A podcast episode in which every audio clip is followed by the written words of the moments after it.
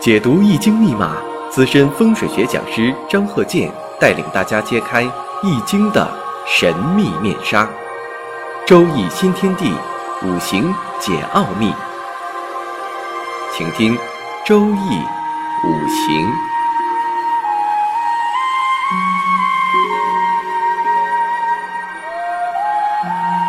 上山微电台荣誉出品。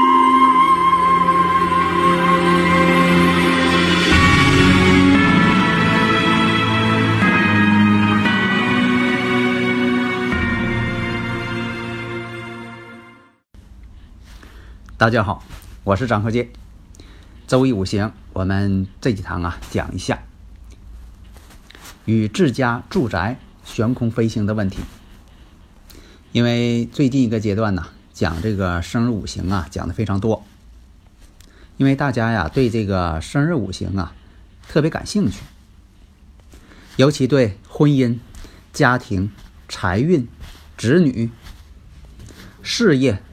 大家都是很关心的一些问题，而且啊，这个生日五行啊，我们叫做这个四柱啊，它决定了人生百分之七十的发展趋势。所以啊，这个力量啊非常大，因为它是先天的五行内容。用生日时辰啊，无论是你是阴历的还是阳历的，只要你报准啊，因为你出生的那一年当天，这个阴阳历呀都是同一天。所以有些人呢总是关心呐，说我这个阳历忘了，或者我是阴历啊，我用不用提前告诉你？还是说我自己先查电脑把阴阳历查出来啊，我再告诉你？其实啊都没有必要。你像说你的阴阳历年月日时都是准确的，这就没问题了。你也不用另外说的啊，我是啊。一九六四年的八月啊初八，我属龙，还特意标注了一下我属龙。其实啊，你六四年的，你要过了这个立春了，这个生日五行上它就是属龙啊。所以说这个属相呢就不必说了。嗯，打个比方，就像说你学生给老师完成作业了，特意在前面标一个“我以下写的是中文”。给人个感觉好像是怕老师看不懂中国字儿，所以关键问题呀就是年月日时一定报准。有的人呢把什么都写准了，就这时辰没写准，或者干脆你怎么告诉他生日时辰、生日时辰，哎，他偏不给你写时辰，写的都很不规范呢。这样说的，哎呀，我今年二十五，我属虎啊，写那些都没有用的。那么在这里呢，想。呃，说一下，有位听友朋友啊，他在这个留言当中啊，他跟我说了，他说这个生日五行当中这八个字当中缺了某一个字，啊，如果说这流年大运补上了，会起作用吗？那当然起作用了。我只是说取喜用神的时候，如果说你这个。八个字当中缺那一个字，缺那个五行，那你取上喜喜用神呢？它流年大运来了之后，对你的补充呢也不大，不是说没有这个作用，只是说补充不大。打个比方啊，就像说这个人呢严重脱水，他身体需要水啊，但是呢他这个口腔啊出毛病了，他喝不了水。即便水到你跟前了，放你嘴边上了，这水呢也不能受用。即便你这个水杯用神，你就想喝水，身体缺水呀，但就喝不了。另一个呢，呃，有朋友问了，他说这个啊，天干地支啊，流年大运，这个天干地支来了，它是先作用这个天干呢，还是先作用地支啊？啊，他把这个生日五行这四柱啊给割裂开来了。其实啊，当这个流年大运到来的时候，它一定是天干地支一起到来的，它不可能是光是地支到来，那你给割裂开来了啊！你像今年这个二零一八年戊戌年，它到来的时候，呃，戊戌土同时到，你不能说的啊，戊土先到了啊，戌土后到的，这不可能，它俩是一体。那么作用你啊生日五行的时候，是同时在作用。关键是你看哪个是感应了。我以前讲过，天干呢是表象，地支呢是隐性的。打个比方啊，你说呃现在呢春天很寒冷啊，现在这个春风来了，那你说这个春风呢是先吹我的脸呢，还是先吹我的腿呀？它同时都作用，那就看说的，那我哪个地方有感应啊？那你要是说的，你戴上口罩了，但是呢，你下边穿的腿啊裤子呢很薄，那就先感应腿，你的腿先感应到这个风到了。如果下边呢，你说我穿秋裤了，呃，我上边这个呃没戴口罩，也没戴帽子，那它风来了呢，你就头先感应了。那么呢，下面呢，我们啊进入正题啊，因为有的呃听友朋友可能这一段你都听过了啊，知道这个天干地支怎么回事了。我讲太多了呢，啊，人家觉得呢啊太絮烦。大家呢如果有理论问题呢，可以加我微信幺三零幺九三七幺四三六，咱们共同探讨。所以啊，大家要想研究啊，咱们这个节目啊是用语音。呃，我们看啊，有这么一个户型。呃，说就是一个大院吧。这个大院呢，东边有门，但是一出来的大门啊，东边呢有一个厕所，北边呢有一个儿童的一个房间，但是呢，这个儿童房间窗外呀，在南边啊有一口井，在西南方向又有一个大铁塔，而且现场啊拿罗盘勘测。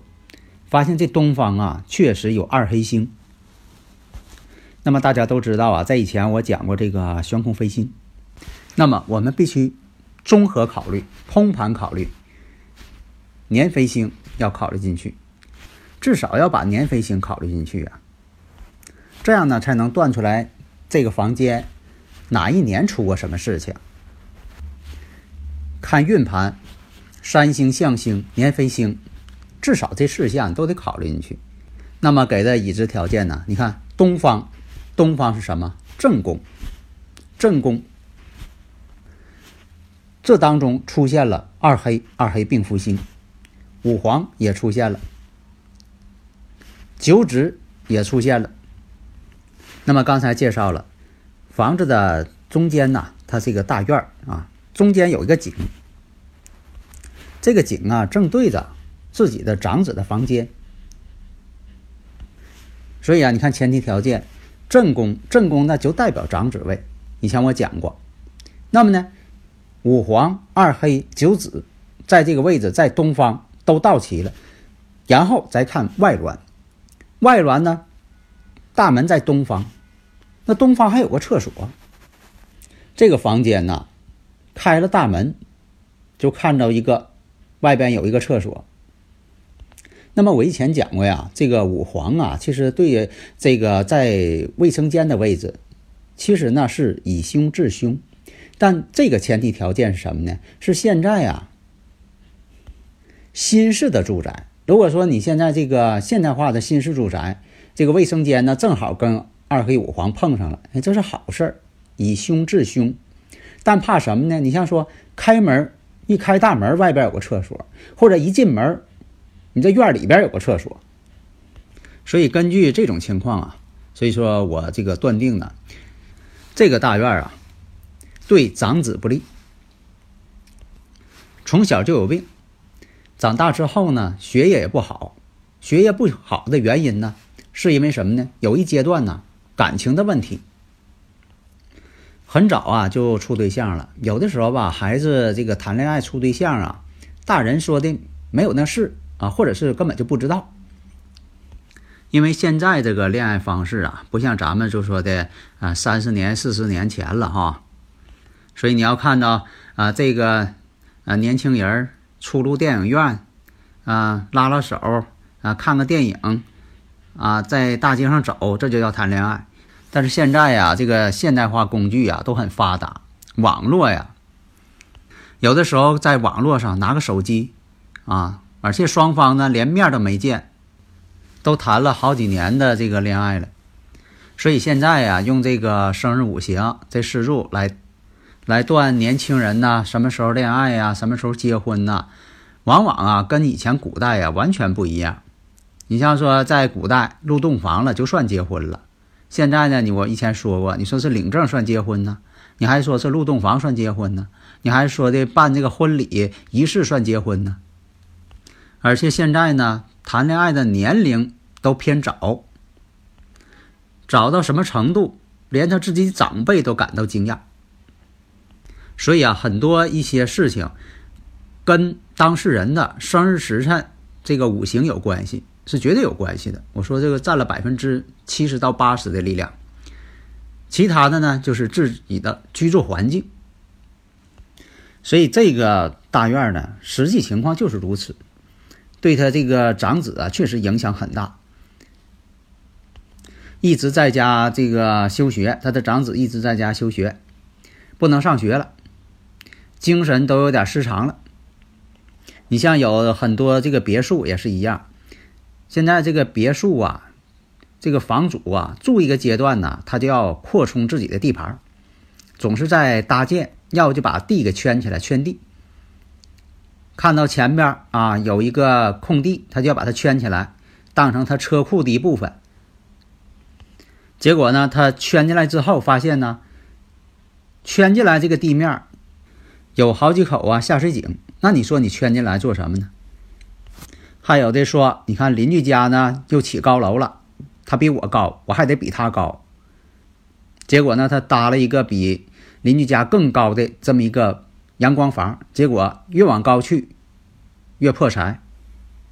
所以说，你像这个，我刚才说这个，这个大院啊，这个房屋在主房，以主房为中心看。院内呢，这个西北角东边呢有个空场，那么这个大院呢，开的是东大门，而且呢，最厉害的是，一开大门呢，外面正对着一个卫生间厕所。那么呢，在厕所的边上啊，其实是条小河。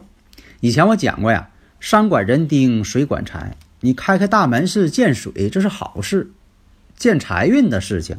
但是呢，非得把厕所呢建在这个河边说是为了排污方便。其实这个小河啊是个小溪，不是太大，但是呢水呢是从北呀往南流，常年有水，非常好。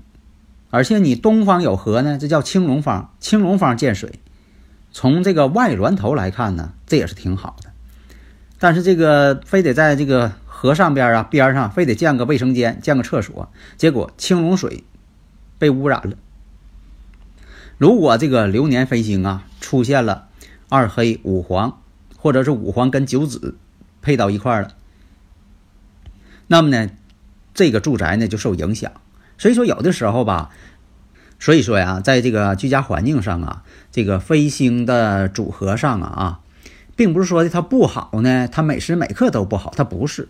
它有个，它有一个引发的时间点，就好像说两个人婚姻不和，婚姻不和呢，不是说的他见面就不和，也可能处几年才表现出来分离了，所以说才有这个纸婚呐，啊棉花婚呐，说你俩的缘分呐，也就是啊纸婚的缘分，所以两个人呢，就是说都带有信息，婚姻信息。不良的情况下，也可能呃有一段时间呢是在一起的，但是呢时间不会长。你不能说，你看这两个人的呃生日时辰啊，这个相配合的不是太好，那怎么还处了两年呢？也可能他就是有这两年的缘分而已。所以啊，你像这个大院呢，青龙方有小河，但是呢还有卫生间、有厕所，这种情况只要是。二黑五黄流年当中到来之后，就会对家中某一个人呢起影响。它只是有的时候啊，对家中每一某一个人起影响，不是说所有的人都起影响。